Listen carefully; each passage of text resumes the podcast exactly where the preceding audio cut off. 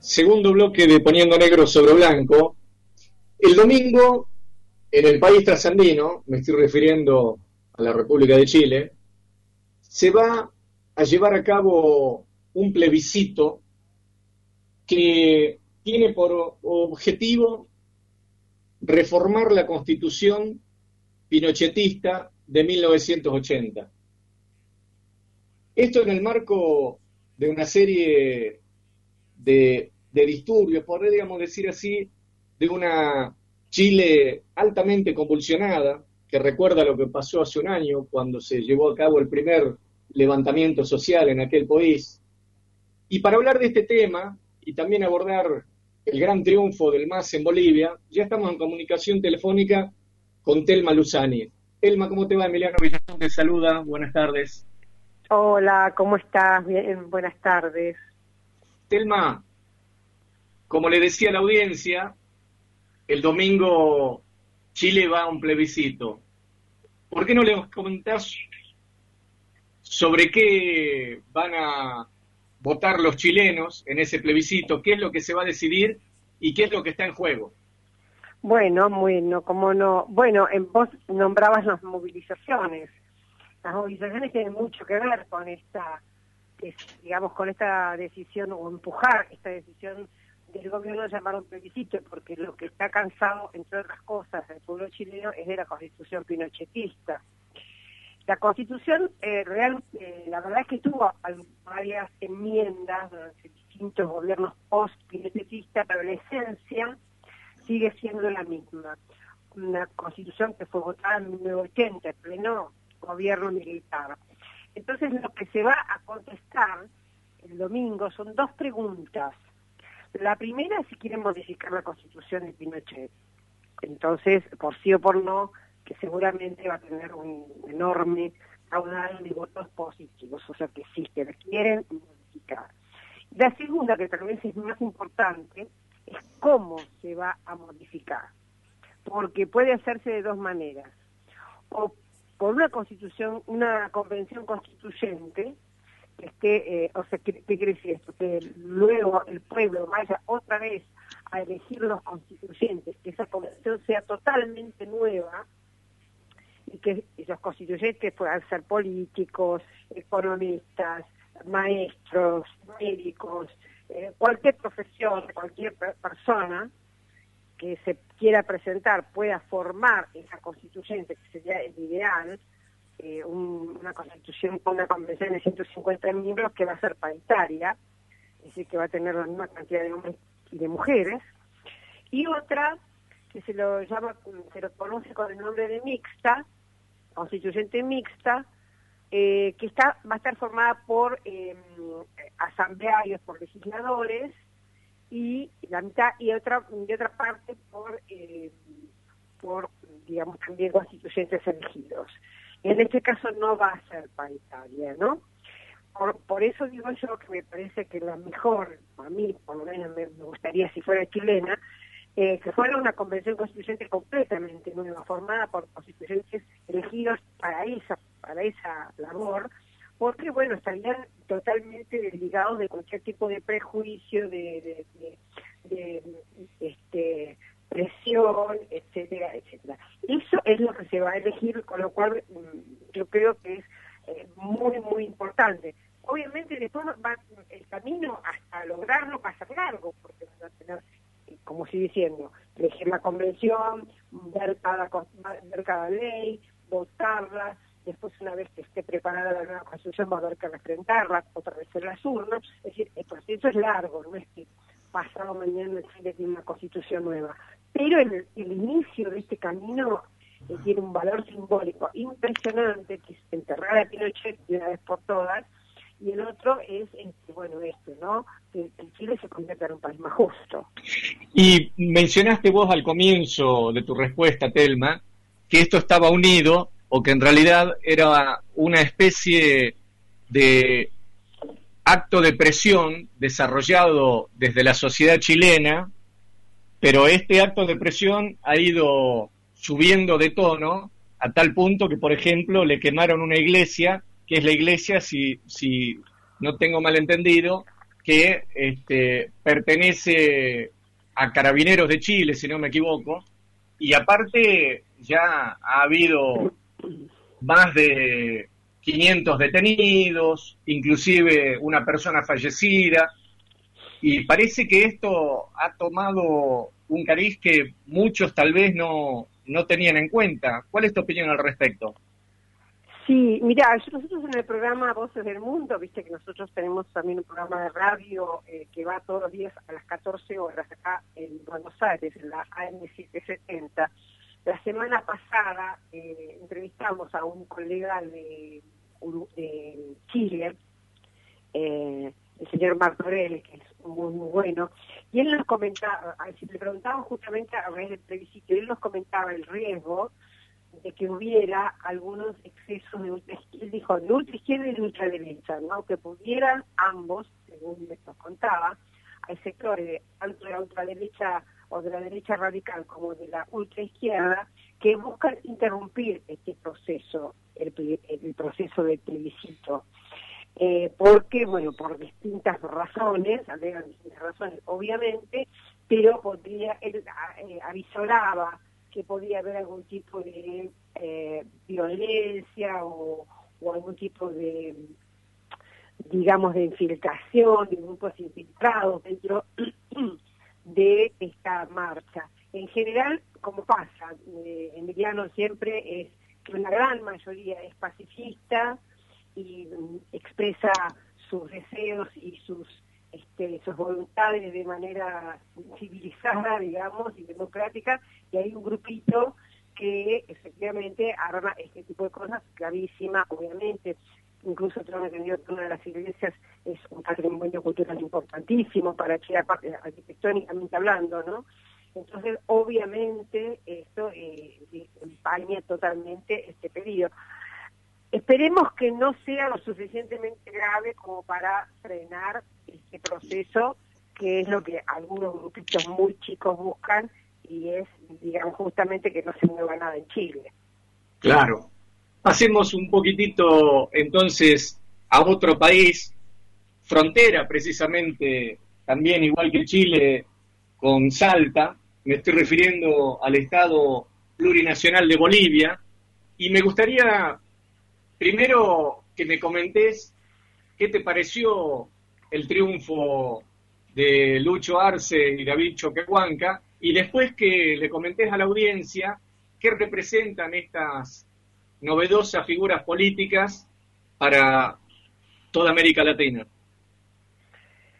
Bueno, lo primero, por supuesto, que todo lo que sea una acción democrática en contra de un golpe militar o de una dictadura, como esa que tenía lamentablemente ciudad un año Bolivia, siempre es una alegría, ¿no? Una, alegría, una tranquilidad, porque el golpe de Estado que hubo justamente en noviembre del año pasado era muy angustiante porque en, en América Latina, que eh, en, el, pasado solíamos tener ese tipo de situaciones, de golpes eh, hechas por el ejército o en ese caso también implicaba la policía, eh, bueno, siempre dejan un poquito de temor a que pueda replicarse en algún otro país, en algún país vecino, ¿no?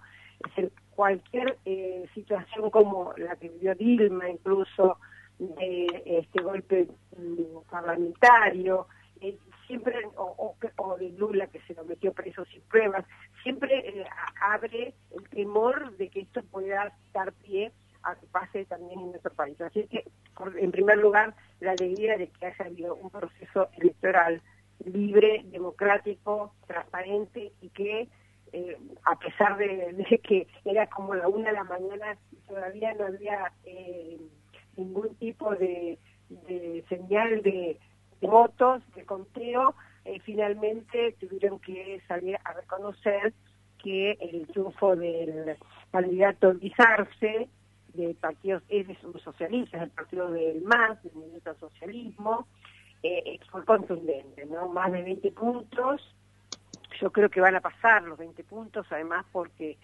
obviamente los, los votos más lejanos, los votos rurales, los votos de los bolivianos en el exterior, eso todavía ni, hay idea de cuántos de cuánto se cuentan, así que yo creo que va a ser mucho más de 20, o sea que hubo un triunfo tan, pero tan contundente que no había lugar a que se pudiera hacer ningún tipo de manotazo como hubo el año pasado, porque el año pasado digamos que también ganó el movimiento del socialismo en la elección, solo que hubo toda una operación eh, para hacer creer que había fraude y de ahí al golpe militar, ¿no? Y simbólicamente para mí es, bueno, un poco como te contestaba al principio la pregunta, así como los golpes de Estado pueden ser contagiosos, eh, también la democracia es contagiosa, ¿no? Y creo que esto eh, nos ayuda en muchos sentidos que haya un gobierno democrático y popular, nacional, ayuda muchísimo al gobierno de Alberto Fernández, me parece que es, una muy buena señal. Y Luis Arce, Luis Arce y David Choquehuanca, que es la fórmula, tienen características bastante eh, diferentes entre ellos. Eh, Luis Arce, en cierta medida yo lo, asocio, si querés, a, Alberto Fernández, en el sentido que es un hombre moderado, es un hombre, él mismo es un hombre tímido, es un hombre muy reservado, es un economista, es profesor también, tienen como características eh, muy distintas a la de los líderes políticos, ¿no? Como un caso como Evo, eh, que en general tienen, son, figuras muy muy este, carismáticas y muy atractivas. es un hombre que tiene perfil bajo. Eh, pero de todas maneras, es el, mira, si Bolivia fuera un país europeo, estarían diciendo que fue un milagro boliviano, ¿no? Porque el hombre que llevó a Bolivia de tener eh, una población muy pobre a tener una población prácticamente igualitaria, de que hubiera, la clase media se expandiera, de que el tesoro, en lugar de tener eh, más, más dinero, fuera un tesoro, fuera el país que más creció en toda América Latina, ese hombre fue Lucio Arce, el hombre que hizo el milagro boliviano en la economía. Entonces, bueno, que sea presidente me parece que es un muy buen augurio.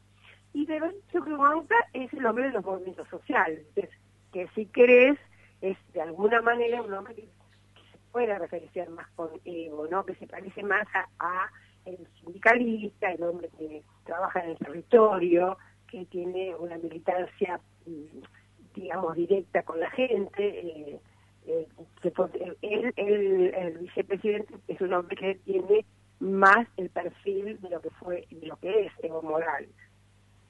Fíjate vos que yo coincido con lo que decís en cuanto a que en el caso de las elecciones de Bolivia fue muy importante la elección de las personas que hizo el propio Evo Morales, porque si nos ponemos a ver con los datos que tenemos hoy, teniendo en cuenta que los datos que tenemos de la elección de ayer corresponden a boca de urna y que probablemente se va a aumentar la diferencia. Pero fíjate vos que en el 2019 Evo sacó el 47% de los votos y Carlos Mesa el 36%. Ahora, Lucho Arce sacó el 52%, o sea, subió 5%, y Carlos Mesa sacó el 31%, bajó 5%. ¿Qué significa esto? Primero, que lógicamente no hubo ningún tipo de fraude, fraude en el 19, en todo caso, la única acción fraudulenta fue en manos de el servil Luis Almagro, secretario general de la OEA, y te quiero preguntar a vos, ¿cómo es posible que de un año a otro, con el apoyo de la OEA, haya perdido la derecha boliviana? Bueno, esa es la gran pregunta, ¿no? Por supuesto que es una pregunta que la respuesta es un poquito especulativa. Uno tendría que hacer un análisis sociológico, económico, eh, y estar ahí, estar en el lugar para contestar correctamente. Pero mi impresión, por eso te digo subjetivo, ¿no? Y, un poco especulativa mi respuesta. Mi impresión es que varias cosas. Por un lado, como dijiste, el año pasado también ganó. O sea que hay una base eh, electoral eh, por lo menos del cuarenta y pico por ciento. O sea que eso ya, ya empieza con una base muy alta, un piso muy alto. después yo creo que la violencia desatada, los derechos cercenados, las barbaridades que cometió esta dictadura eh, de años eh, deben haber asustado a un grupo de a un público este elector, elector sobre todo supongo yo un sector de la clase media que se había dejado llevar un poquito por la por este por las eh, operaciones mediáticas de que Evo era un dictador, de que era esto, de que Evo era otro. Me parece que eso también debe haber influido, ¿no?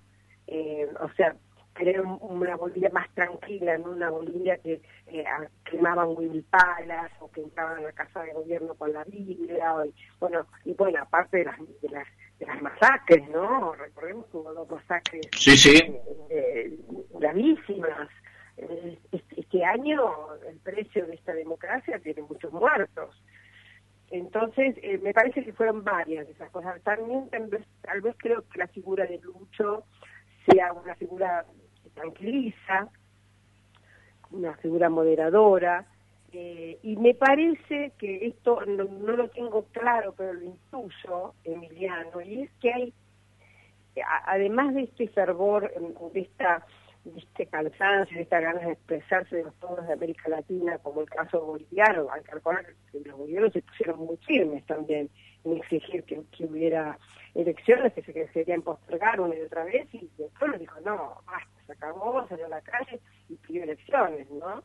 Eh, aparte, me parece que hay del otro lado, porque yo digo, este es un éxito de la democracia, pero también es una derrota de esos que la OEA, como vos mismo nombraste, de Estados Unidos, de los grandes medios corporativos mediáticos, eh, es una derrota de los golpistas también, no solamente es una, un triunfo de la democracia, también es una derrota de ellos que no han podido, por más han querido, yo que segura que si pudieran podido, esta vez también hacían lo mismo, de, frenar el que el más estuviera este, en el poder, ¿no? como dijo Lula con el mismo, dijo, no hicieron todo esto que hicieron para ahora después dar alegremente el poder al Partido de los Trabajadores. Yo creo que si hubieran podido, también hubieran evitado que un gobierno del MAS eh, estuviera de poder. Pero me parece que no tienen, que las fuerzas no tienen las herramientas como para poder lograrlo. Es importante esto que decís, porque además de coincidir, me gustaría sumar que y en cuanto a las herramientas que utiliza el imperialismo, las herramientas históricas, una de las cuales puede ser la Secretaría General de la, de la OEA, esas herramientas efectivamente están siendo o se, ven debilitadas si vos te pones a pensar, el 12 de diciembre asumieron Alberto y Cristina, y el mismo 12 ya Argentina lo trajo a Evo Morales, el 19 le dio el estatus, le modificó el estatus de asilado a refugiado para que pudiese realizar campaña electoral en nuestro país, y el 27 una delegación de la Embajada norteamericana fue y lo visitó a Felipe Solá para pedirle que no sea Argentina tan flexible con las prerrogativas que le pudiese llegar a otorgar a Evo Morales para que haga política en nuestro país. ¿Es así? ¿Se están debilitando las herramientas y las técnicas utilizadas históricamente por el imperialismo norteamericano? Bueno, es lo que te decía, es la impresión, ¿no? Que yo tengo. Tampoco lo puedo afirmar recientemente, porque obviamente no conozco tanto el, el, accionar norteamericano, conozco sus fuerzas, para, como para poder dar una, respuesta, pero la impresión que yo tengo es que es así, porque si en este momento el MAS vuelve al poder, no es por voluntad ni porque de repente el imperio se volvió democrático de la noche a la mañana, es porque no han podido frenar esto. Entonces, si no lo han podido frenar, aún teniendo todos los medios de comunicación, teniendo el poder de los militares, teniendo eh, digamos, todo a su favor, bueno, es que en este momento la palabra popular, la palabra de, los que quieren la democracia es tan poderosa que no se puede frenar, ¿no? vemos cómo están haciendo en América Latina eh, este, lo que pueden y al precio que pueden. Incluso mintiendo, eh, eh, salteándose las leyes de la democracia, pero bueno, no, no están pudiendo. Por eso yo también soy, mm, volviendo a tu primera pregunta de hoy, soy optimista con lo de Chile, porque me parece que el pueblo chileno despertó tantos años que estaba, parecía este como no sé, como un poco azorado, ¿no? Como un poco con, poca capacidad de respuesta y de repente, bueno, nosotros conocemos este pueblo bravo, de Chile que dice basta y bueno, pareciera que, que están diciendo basta y esperemos que justamente el domingo voten seguro que van a votar por un cambio constitucional, pero que también gane, que este es el, punto importante, el, de hacer una convención constituyente totalmente nueva y paritaria para que, bueno, esa nueva constitución sea verdaderamente la constitución que se merece el pueblo chileno. Yo creo que en el caso de Chile, y esta es la última, Telma Luzani, la última pregunta que te hago, yo creo que en el caso de Chile, el ariete el bastión de recuperación democrática y de luchas sociales estuvo representado sin duda alguna por el movimiento feminista. ¿Vos considerás lo mismo? Sí, totalmente, y jóvenes. Jóvenes, el movimiento feminista ha sido muy, muy, o sea, estas nuevas generaciones, ¿no? Han sido muy, muy importantes y han sabido, como ya también están tienen acostumbrados los chilenos, a poner cuerpo, porque mirá que les han dado, los han reprimido, los han dejado ciegos, han tirado muchachos por un puente este, al río Mapocho, es decir, no se ahorraron ningún tipo de, amedrentamiento. Han, intentado que tuvieran miedo, han intentado de todas formas que volvieran a sus casas, y sin embargo, día a día, y como lo vimos el domingo, el pueblo chileno está en la calle. Gilma Luzani, te agradezco una vez más que hayamos tenido la oportunidad de conversar en esta entrevista. No, gracias a vos, Emiliano, cuando quieras. Muchas gracias. pronto.